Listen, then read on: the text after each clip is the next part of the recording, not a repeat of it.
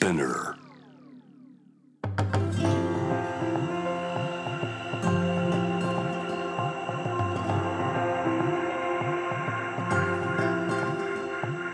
福本敦子の聞くコスメ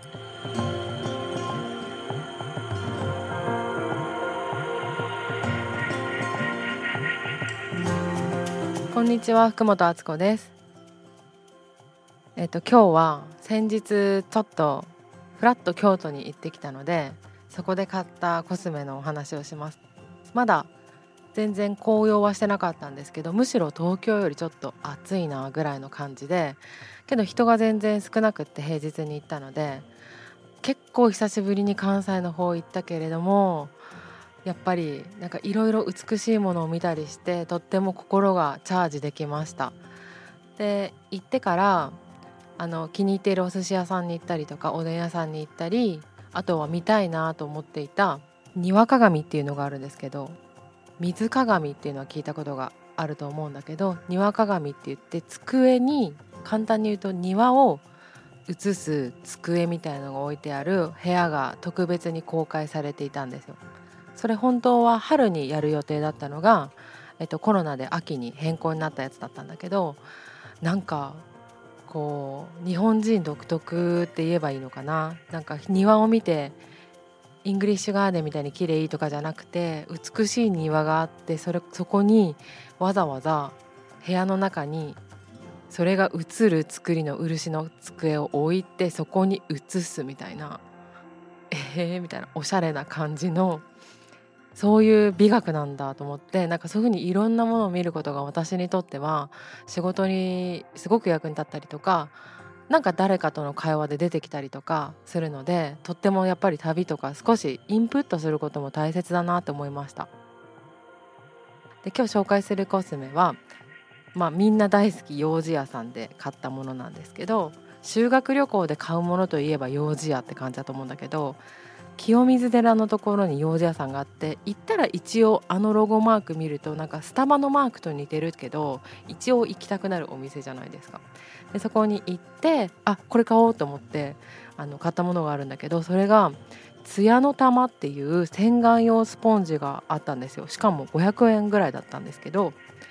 えっと、これはですねこんにゃくでできたスポンジ。で私スポンジとかブラシがすごく大好きなんだけど白い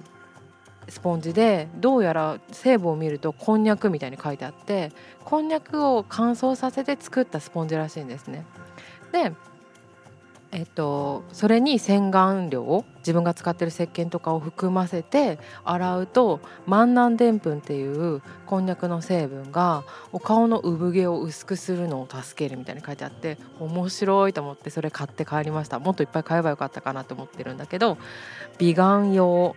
凍えるって書いて糖こんにゃくって書いてありました。結構ね好きでそれ今試して見てます。おでことかなんかつるってしたらいいなと思って使ってるんですけどでこんにゃくつながりでちょっと思い出したのがこんにゃくシップっていう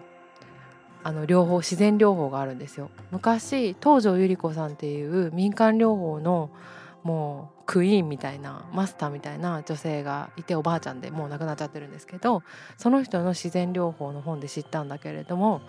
内臓も結構冷えたりとかするじゃないですか。でこんにゃくを、えーと、10分20分ぐらい茹でるんですよ。で温めてそうするとね天然のカイロみたいになってこんにゃく自体に熱がこもるんだけどそれをタオルで巻いて胃とか腎臓とかに当てるっていう用法でしかもそれ温めるだけじゃなくってこんにゃくってこう吸い付く作用が土の中のものだから吸い付く作用があるらしくて毒素を取りますみたいに書いてあって、まあ、さっきのスポンジは万なんで産毛を薄くするとかつるっとさせるっていう効果があったと思うんだけどあなんかなんて言うんだろうその発想というか土の中のものは悪いものを吸い取る力があるとかって自然療法にしかない発想だからすごい面白いと思って私も結構やってるんですけどあのよかったらインスタグラムで「ハッシュタグあつことこんにゃく」っていうのでやり方書いてあるのでやってみてください。なんでかわからないけどそれをやった後はすごい体が軽くなるの。でもちろんこんにゃくは水分が入ってるからちょっとこう蒸気みたいなのが出て温めてくれるんだけど朝になると干からびてそこら辺に落ちてます。あこれが毒素吸ってくれたんだみたいな。ちょっとお金もかからずにできるこんにゃく療法なのでやってみてください。福本敦子でした。